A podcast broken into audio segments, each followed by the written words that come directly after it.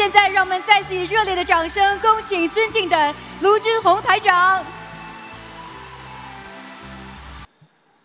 人生难得今已得，佛法难闻今已闻。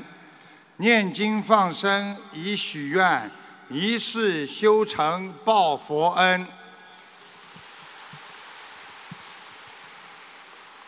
感恩大慈大悲救苦救难广大灵感观世音菩萨，感恩龙天护法十方三世一切诸佛菩萨。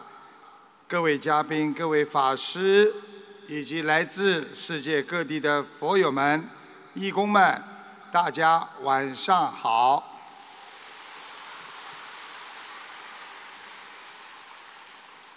我们如梦幻不安的人生，让我们过着度过了很多无知的童年、幼稚的青年、忙碌伴随着。烦恼和痛苦的中年，一无所获、满身病痛的老年，如果不是遇到了佛法，我们在苦海苍生人世间，苦亦痛亦何等闲？繁华尽处无常现，苦空无常叹悲哀呀！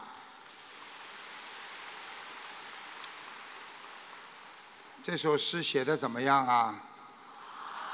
知道是谁写的吗？是你们的师傅写的。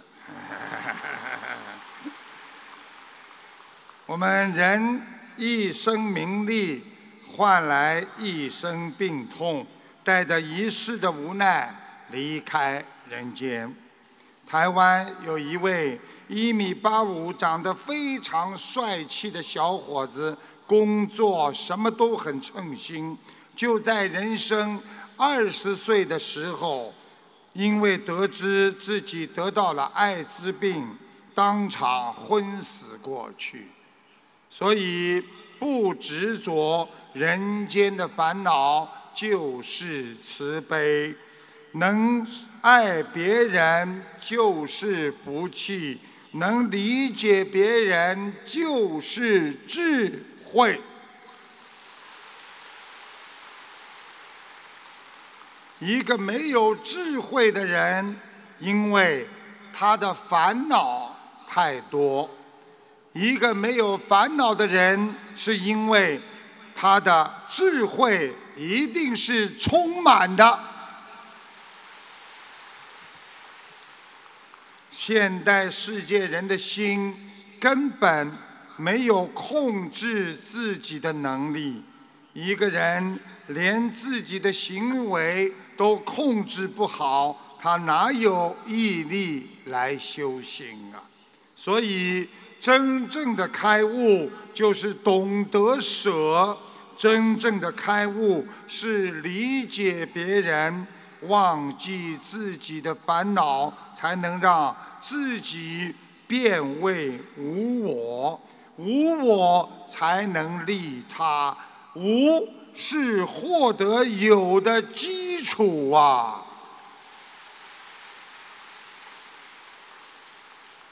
所以知足的人最快乐。在美国海滨城市生活着一位非常富有的华裔女士。她在当地有一幢豪华的别墅。一次，有一个同学打电话给她，说要去美国出差，顺便想看望她一下。得知老同学来，他忙得不亦乐乎，非常高兴，开着宝马车去把他接到了自己的家。刚到门口，映入眼帘的是。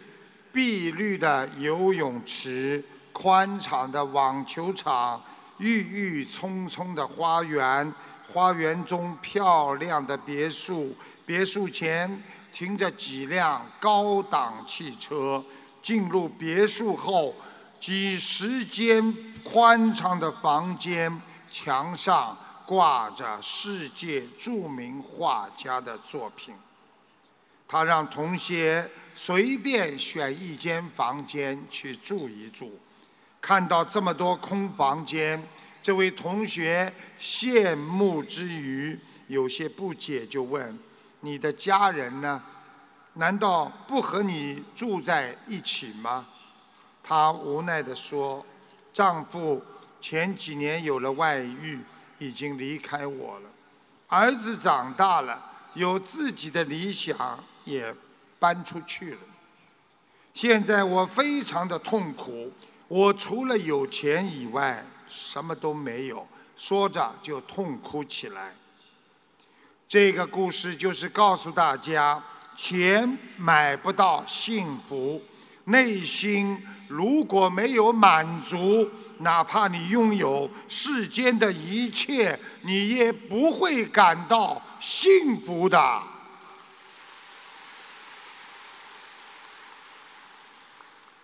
学佛人与之相反，我们懂得知足少欲，即使物质条件再差，生活我们也过得法喜充满。无忧无虑，就像在藏地，很多人对吃穿不太讲究，住的也是普通平房、牛毛帐篷，但是大家脸上总是挂着灿烂的微笑。正如佛经上讲过：“知足之人，虽卧地上，犹为安乐；不知足者，”虽处天堂，亦不称意呀。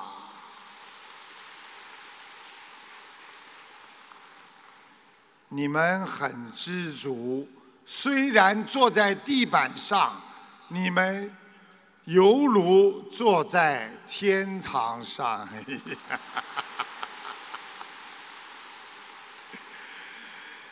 很多我们的佛友。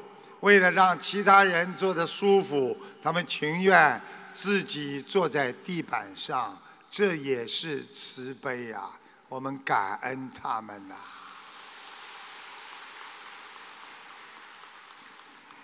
连日来，寒潮笼罩着台湾，猝死的案例频传。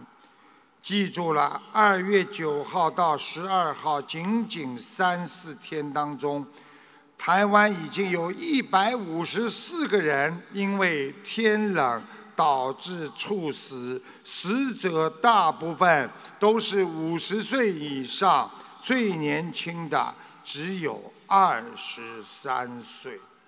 所以想一想，人生无常啊。好好的听闻佛法，人生在世，我们不要迷恋那些物质的东西。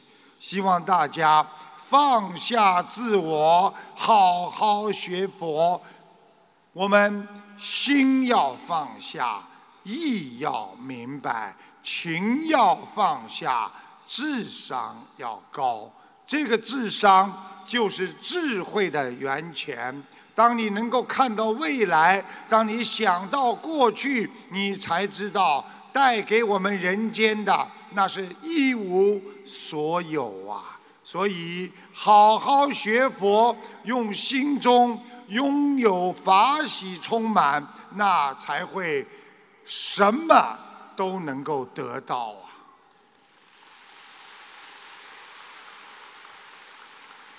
很多人迷恋过去，不敢展望未来。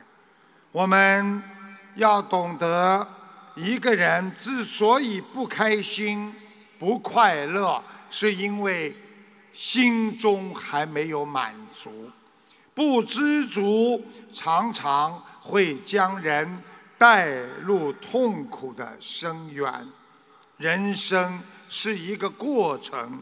生命总会来来去去，所以人会变老，会告别青春，告别精力旺盛的中年。希望大家懂得，虽然无力挽回时间，但是学佛人心包太虚，没有时空的概念，你就永远不老。放下忘我，定能返老还童，返璞归真啊！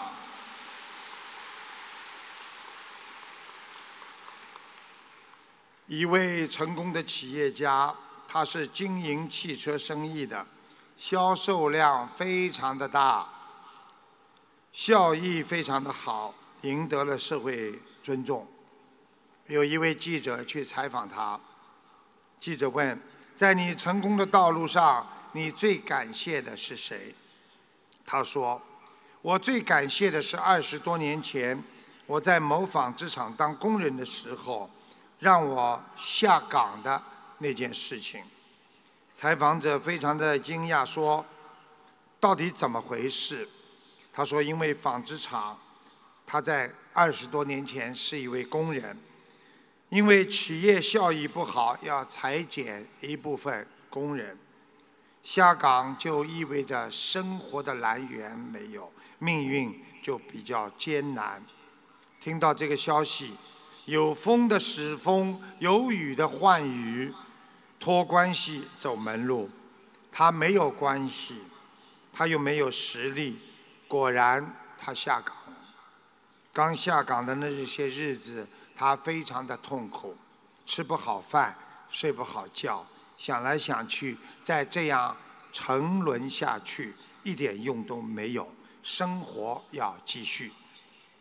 于是，他在路边租了一间几乎只有几平方米的活动板房，开始做起卖汽车轮胎的小生意。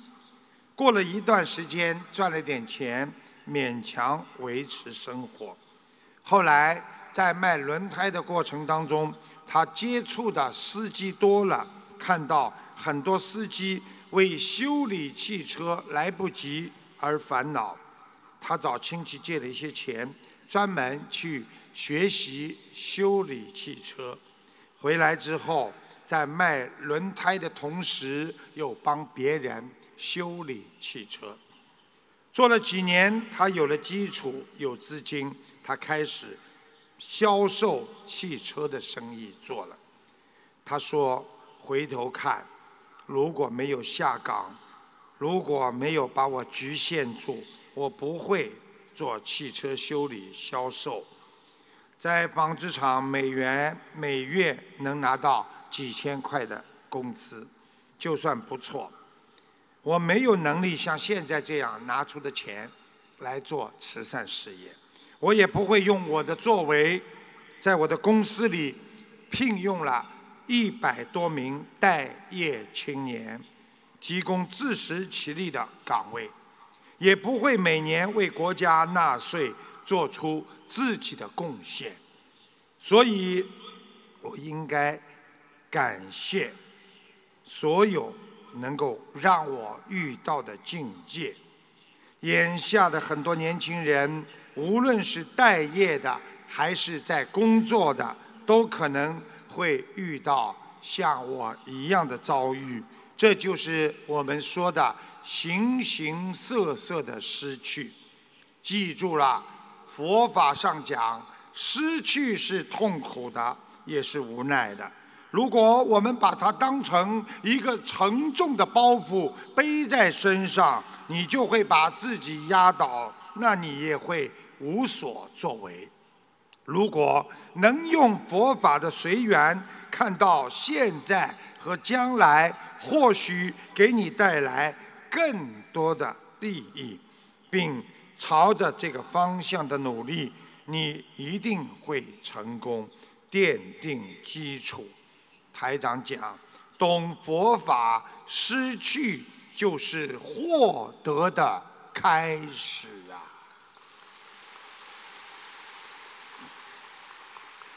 很多人过去不学佛法，为什么？因为他们没有失去。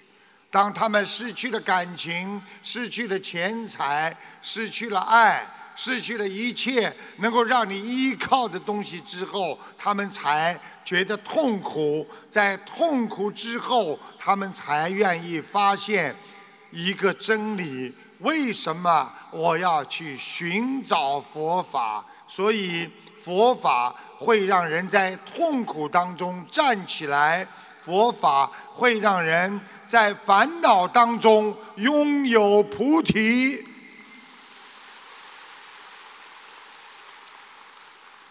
所以，台长讲，懂佛法就是懂活法。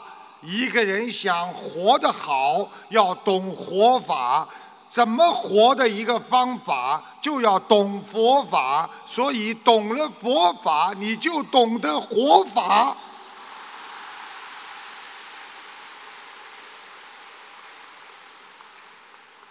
我就是懂了佛法，我才。活好了，我才活的在天上。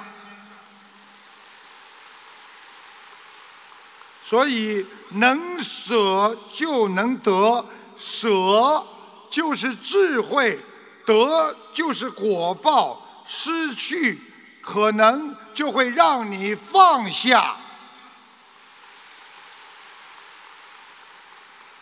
中华传统上讲。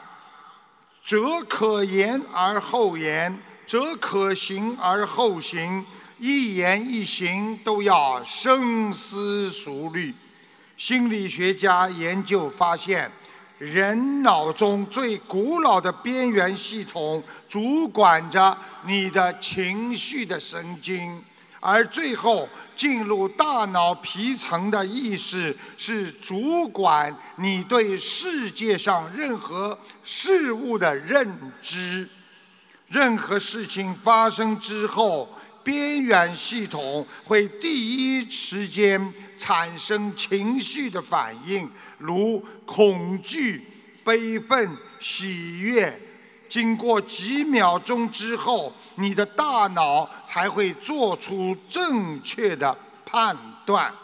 所以，冲动那是原始人的行为，学博人那要深思熟虑，才是我们文明人应该做的事情啊。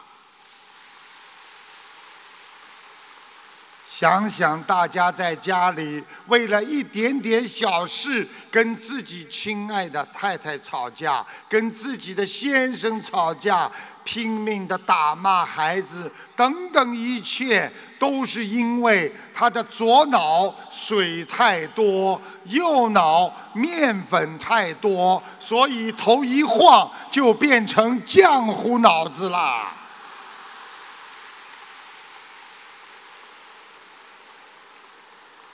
大家不要随便晃头啊！因为现在有很多人只有面粉，水还没进去。等到以后水进去了，你就变浆糊了。所以，冲动那是原始人的行为，冲动和文明，冲动与理智之间，那是一个悟性。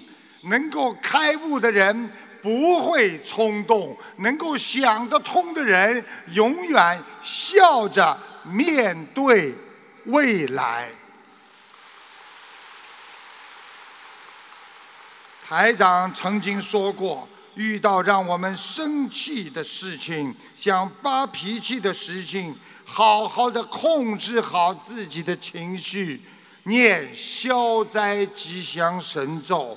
然后念解结咒，这样你一定经过几分钟之后会冷静。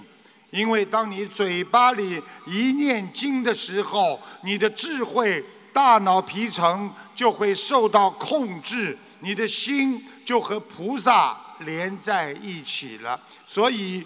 坐在下面的我们的佛友们，如果你能坐得住的人，心中有佛；如果你在这里左顾右盼，说明你还没有如如不动啊。所以要学会如如不动，就要懂得怎么样让自己安静。安静就是禅定。所以念经的时候，你一边念经，一边就在禅定啊。每一句话都要好好的考虑，吵架的时候，每一个行为都要仔细的衡量再做，我们就会减少很多的失误、后悔。我们这样才能更加得到别人的信赖，这就是学佛人的般若智慧。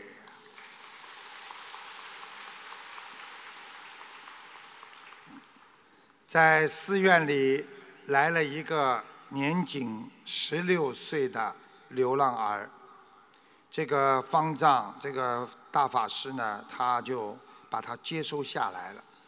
这个小沙弥呢，进来之后呢，头脑灵活，手脚非常的勤快。本来呢，灰头垢脸的，到了寺庙当中呢，经过洗澡啊、沐浴啊，就变成了。干净啊的小沙弥了。这个大法师呢，一边呢关照他的生活起居，一边呢因势利导的教导他做人的一些基本常识。看他接受和领会问题很快，法师又开始引导他学习念书啊，读诵经文、写字。就在这个时候。大法师发现了这个小沙弥的弱点。这个小沙弥在学习当中心浮气躁，喜欢张扬、骄傲自满。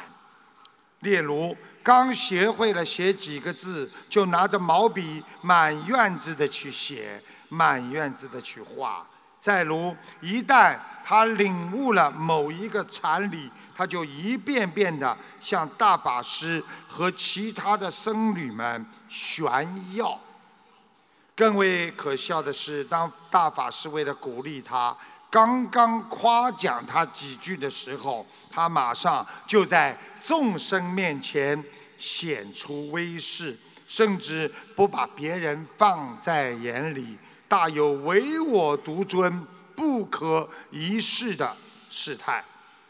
为了改变他的这个作风、不良行为，大法师想了一个用来启发、点化他非常美丽的教案，就是教学的方案。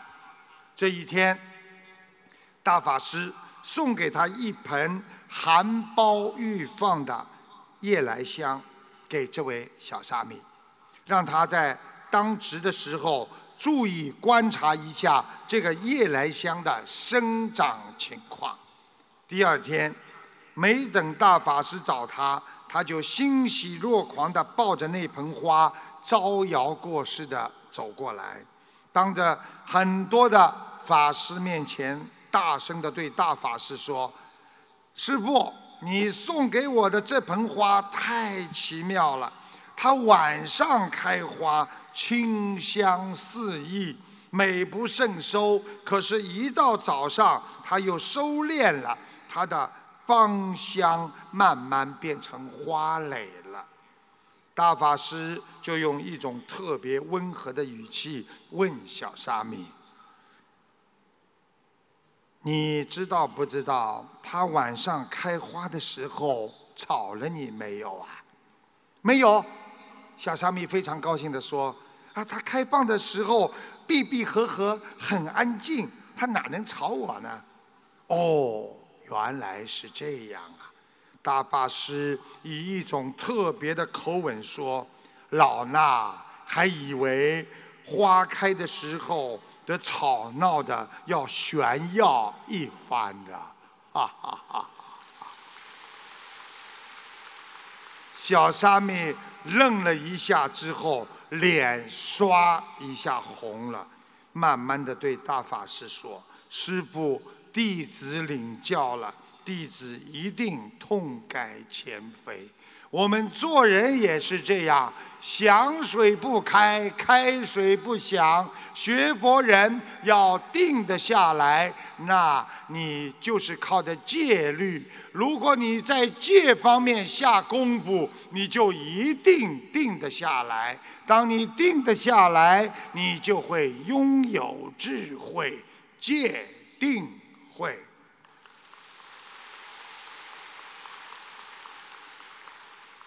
所以，人活在世界上，很多人说都有个生存之道。其实台长告诉你们，任何的事物，只要活在这个世界上，它一定有它的生存之道。有一个虾见到螃蟹身上身上呈现出非常好的红色，非常的羡慕，他就问这样啊，这个螃蟹。我身你身上的红色是怎么来的？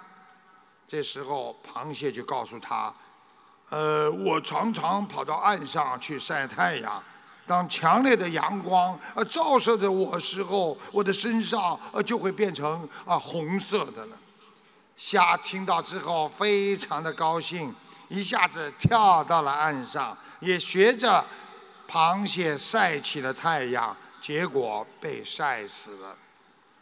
适合自己的把门，适合自己的方法才是最好的。迷失自我的过程，就是制造悲剧的过程啊！所以，一个人一辈子都要问别人：我该怎么办？我该怎么学？这个人哪有悟性啊？一个人要懂得生存之道，其实很简单，只要不盲目的去模仿别人就可以啦。记住，人生好走的路那是下坡路，学佛之路是往上走，所以很艰难。但是它会让我们一生无悔呀！懂佛法吃点苦是暂时的，不懂佛法吃苦那是一辈子的。做人平淡一点，学会修养道德。懂得人品当中不能拥有欲望，因为拥有欲望会让你失去你的道德和本性。所以人都会有两面性，啊，善恶都会有两面性。你想想看，一个人想做好事，一定是好事吗？帮助别人，最后被。别人冤枉，台长很摩登的。你们知道现在帮助别人被人家冤枉叫什么？碰瓷，对不对啊？假装被人家撞伤，然后问你啊要钱，对不对啊？有一个老大爷躺在地板上，一个小伙子看见他了，踩个自行车过来，老大爷你不舒服啊？我把你送到医院去吧，小伙子啊，你走开吧。我看你太可怜，没钱，你先离开吧。我等个有钱的过来。所以呀，要记住，我们人介绍婚姻，最后没几个能够成为介绍人的好朋友。台长说对不对啊？从玄学上来讲，你把这个婚姻给别人介绍了，你就是在成全了这个缘，而这个缘就是你上辈子的缘的继续。所以帮别人介绍要随缘，不能攀缘。如果你硬攀缘的话，对不起，人家一定跟你拜拜，而且非常的恨你。因为当你介绍成功之后，你心中存在着无限的遐想和欲望，我需要得到他更多的东西。当你得不到的时候，你会恨他们两个人，最后你连朋友都没有了。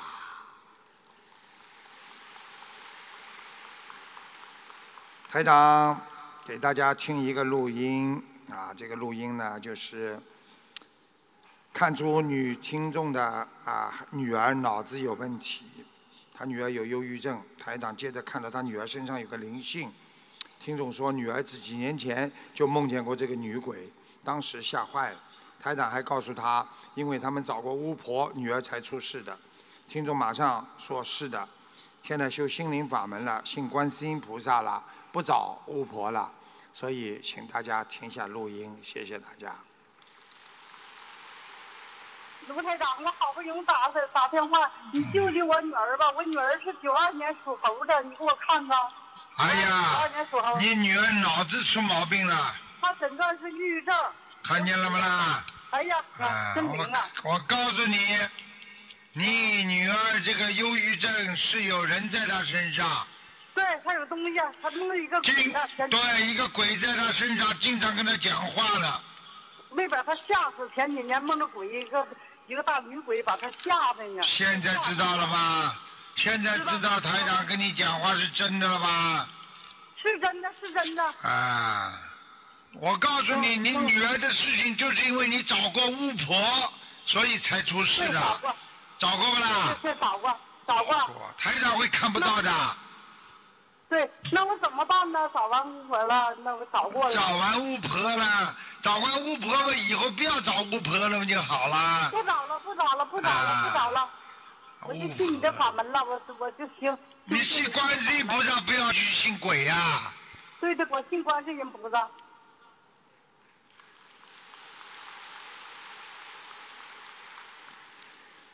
人为什么会越来越？啊，不跟别人来往，人为什么会越来越痛苦？人为什么别人会越来越不喜欢你？台长今天教你们一个方法，能够让别人喜欢你。你们知道用什么方法可以让别人跟你交往、喜欢你吗？知道吗？忍耐，学会忍耐，因为对你突然发火的人，你不知道他在心里忍了你多少次了，你不知道他在你背后受了多少次的委屈，也不知道他在你的背后付出多少代价和努力。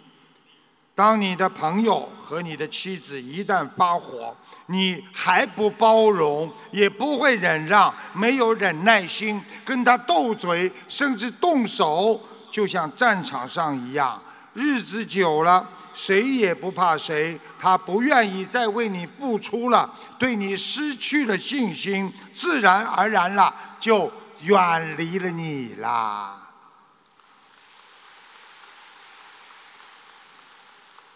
台长再教给你们一个人生的方法：为什么别人自然而然的远离你啊？因为你不会归零，零就是一个 zero，就是一个零，啊，一二三四五六七八九十的零。什么事情该放下的就要放下，但你放不下，整天的计较着过去的事情，让过去成为了现在的包袱。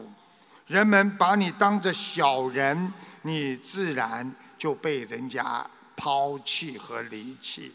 所以很多人跟别人一吵架、一讲话，满嘴就是你过去怎么样，你过去讲了我，你曾经骂了我，你曾经对我不好。这种人谁敢跟他交朋友啊？远离他吧，那叫远小人而近君子啊。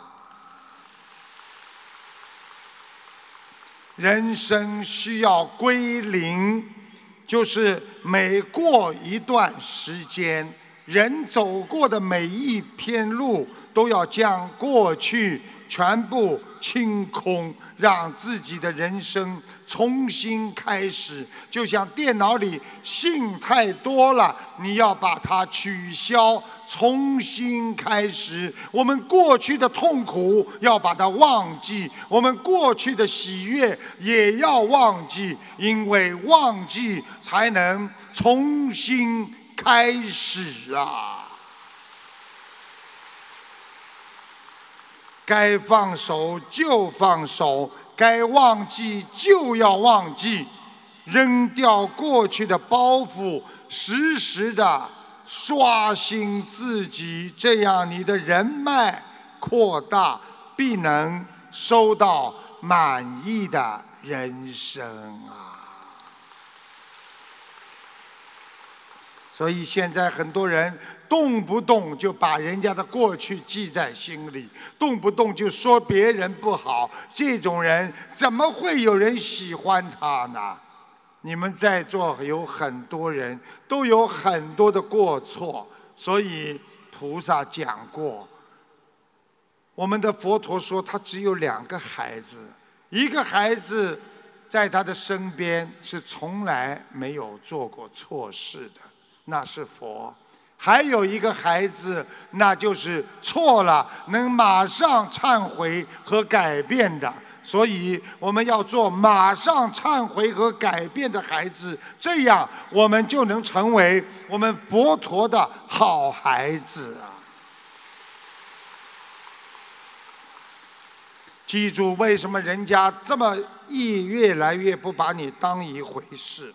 因为。你不会断掉烦恼，你整天的增加烦恼，你只会别人的烦恼带给自己的痛苦，因为别人骂你了，烦恼了，你自己痛苦给自己带来，你又给别人带来了烦恼和痛苦，你就变得没有那么珍贵了。所以，朋友和朋友在一起，那些经常跟你数落别人、经常跟你说别人不好的人，你要把他放下，因为这样你会给自己带来困惑。对自己要爱护，但是对别人要关心，对别人体谅一点，对自己认清一点。人人喜欢你，才会人人尊敬你呀。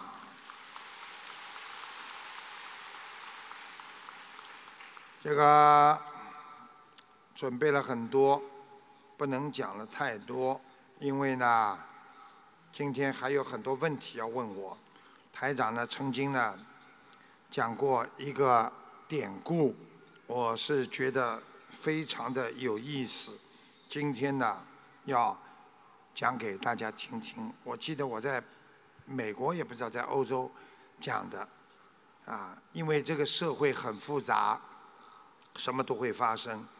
我们人呢，动不动就会恼羞成怒，经常本性变得越来越残忍，不能接受别人，动不动就要跟别人斗啊斗，使之心态呢，慢慢的变成了。啊，心态变成变态，心态变成变态。孔老夫子的弟子叫啊，这个这个弟子这个曾问他什么是修养。孔老夫子讲过一个故事，啊，你们听过的再听一遍，没听过的多，我再讲一遍，好吧？嗯因为讲这个故事典故的时候，台长声情并茂，表情丰富，啊，请仔细听好了。有一条狗，在一条路上经常咬人，这孔老夫子讲的啊。一个男人，第一个男人走过来了，这个狗就喔喔喔冲过去咬他，这个男人。本来完全可以制服他的，但还是左躲右闪，狗不依不饶，扑上去咬了他的胳膊一口。鲜血之淌。这个男人一脚就把那个狗踹出了很远，狗就落荒而逃了。第二个男人来了，他早就知道有这么一条狗，狭路相逢，他想，我可不是好欺负的。狗扑上来的时候，他抓住狗的两只前腿，不是前爪，前腿。狗不能动，狗就咬了他胳膊一口，他就咬了狗脑袋一口。就这样，你一口我一口的轮番的咬下去，最后两败俱伤。听到这里。弟子就问孔老夫子说：“夫子啊，他怎么跟狗一样啊？”鼓掌。在这个世界上，什么样的人都有，每天不小心就会被别人释放出来的精神垃圾砸中，被别人释放出来的。负能量淹没，我们总不能跟第二个人一样，你咬我一口，我咬你一口，人家骂你，你跟他对骂；人家打你，你跟他对打；人家跟你明争暗斗，你跟他明争暗斗，这就叫修养的氛围呀。所以台长告诉你们。七个不要发怒的原因，大家想不想听啊？啊，人千万不要发怒，因为你的愤怒会烧毁你心里最后一丝的理智。人不能发怒，因为你的愤怒会激发出你内心强烈的委屈感情。因为你愤怒，你会摧毁你正常的生活轨迹。如果你继续发怒，因为你的愤怒会埋没你最后一份原谅别人的勇。气，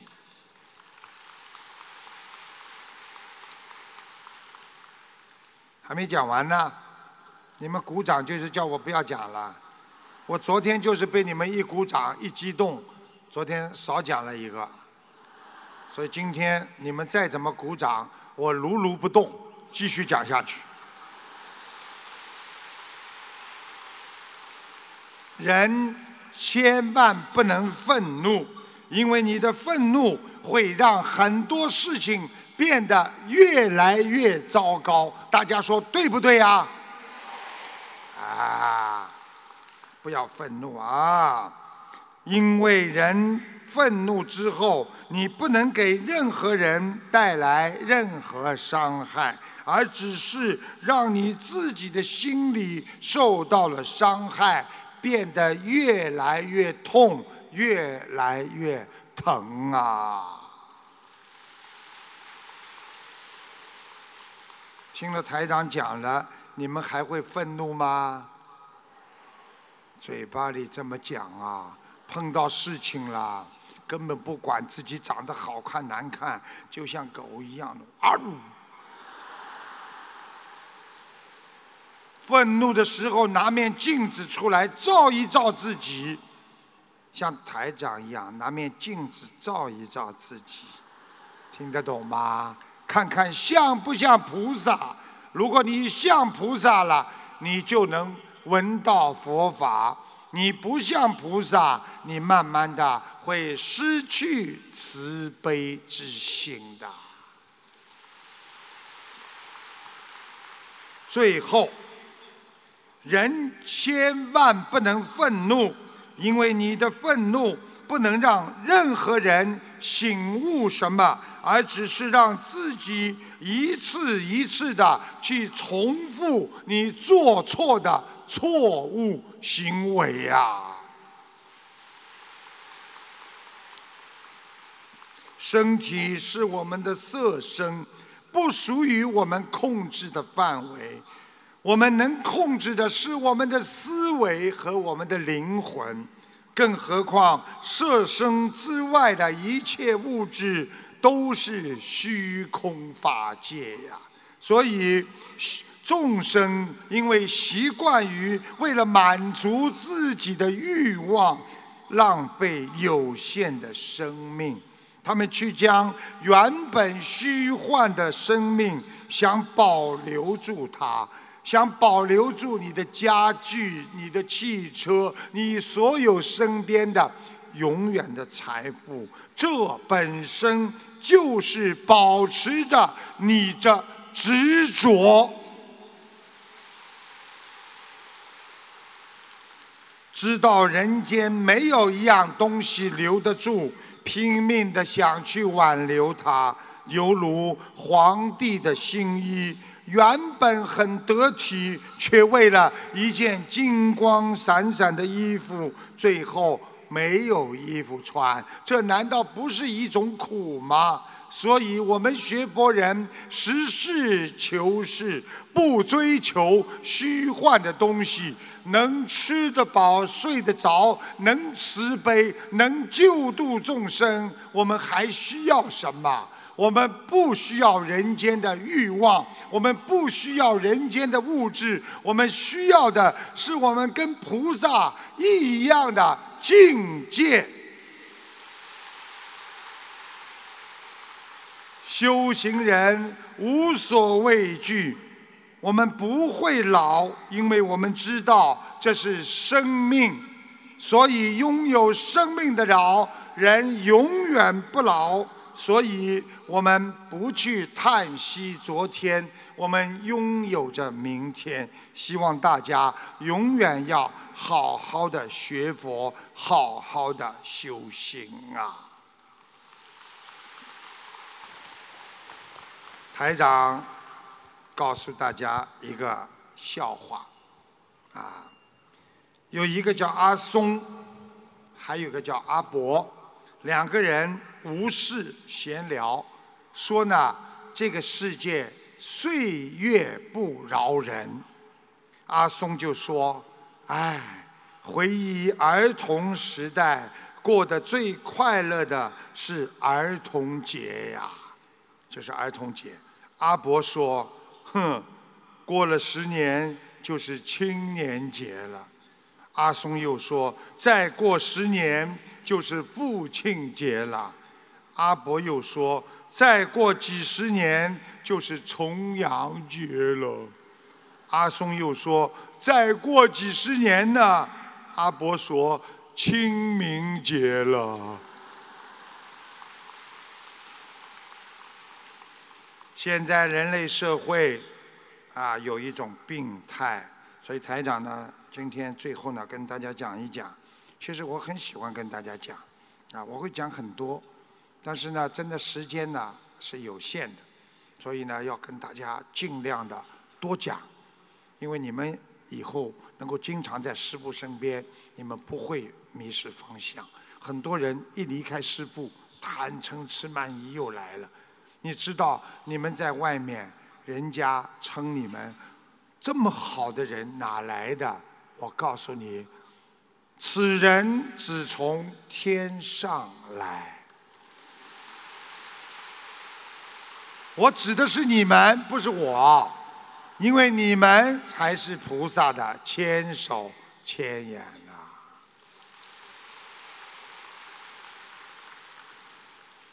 在纽约曼哈顿中央公园有一头名叫基斯的北极熊，在两年前患上了过度的活跃症，就是不停的动，在动物园里啊，不停的动，整天不停的游泳，啊，一会儿不停的走动。经过专家的治疗，啊，现在呢，啊，引起各方面的关注。那么大家呢觉得，哎，这个狗熊啊，这个大熊啊，它怎么不停的走？大家都说它吉斯啊，已经成为一种啊时尚的东西。很多人呢就把商品上的标签呐和名牌啊都放它它的主角。还有一款明信片上写的“吉斯看医生”。这个图片上面呢是吉斯躺在床上，一个医生呢拿着听诊器，在这个熊的心里在给他在看。医学界证明，不停的去做一件事情，心里就有问题。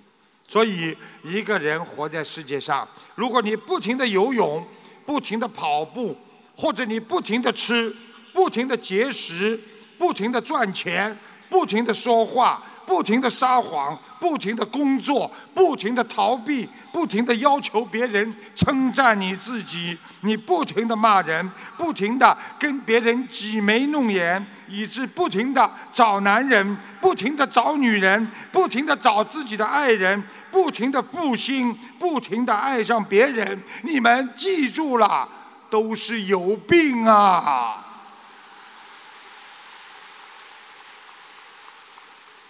所以你们的鼓掌也不能不停的鼓，要鼓鼓停停，否则也会有病啊！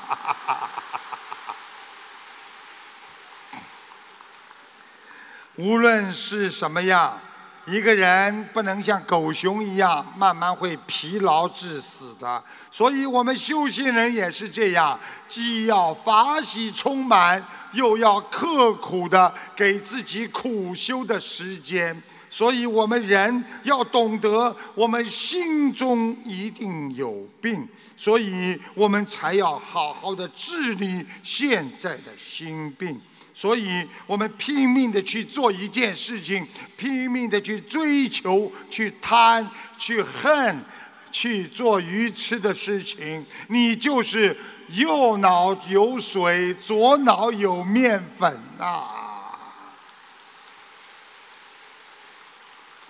没有学佛之前，我们经常去怀疑那些肯放下。的人的是智者，因为很多人放下了执着，他们成为智者。但是我们没有学佛，觉得他们很傻，他们怎么会不为家里？就像法师一样，你不能理解他们的境界的。但是我们学佛了，我们知道。有很多种方法可以孝顺父母，有很多种方法可以教育孩子，有很多种方法可以让自己脱离苦难的人生。这就是要寻找的悟性。记住了，有了悟性，才会让你得到菩萨智慧的般若，进到西方极乐。世界，